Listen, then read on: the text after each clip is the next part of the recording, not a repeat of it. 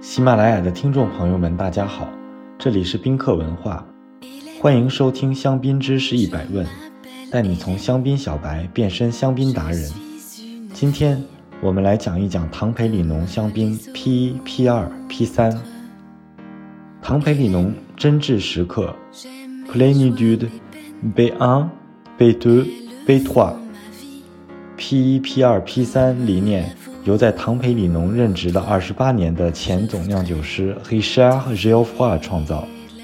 Richard Geoffroy 从一九九零年起就加入唐培里农香槟酿造团队，后来成为总酿酒师，于二零一八年退休。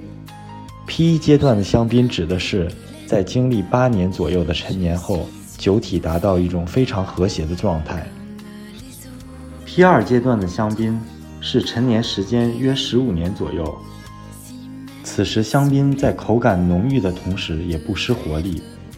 P 三阶段的香槟是为了复杂浓郁的口感而上市的，经过二十五年左右的陈年，酒体幡然升华，踏入另一个崭新境界。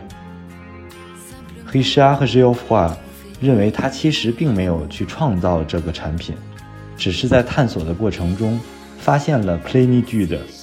并将它做到极致。它不是一个酒的专业词汇，原本的意思是圆满，指的是一个结果，不是一个过程。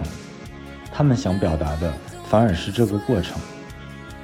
东北黑妞年份香槟的独特性在于它们演变的过程，它并不是稳定的如一条直线的线性变化，更像是持续性、不断对外展示的窗口。我们把这样的时间点叫做 plenitude。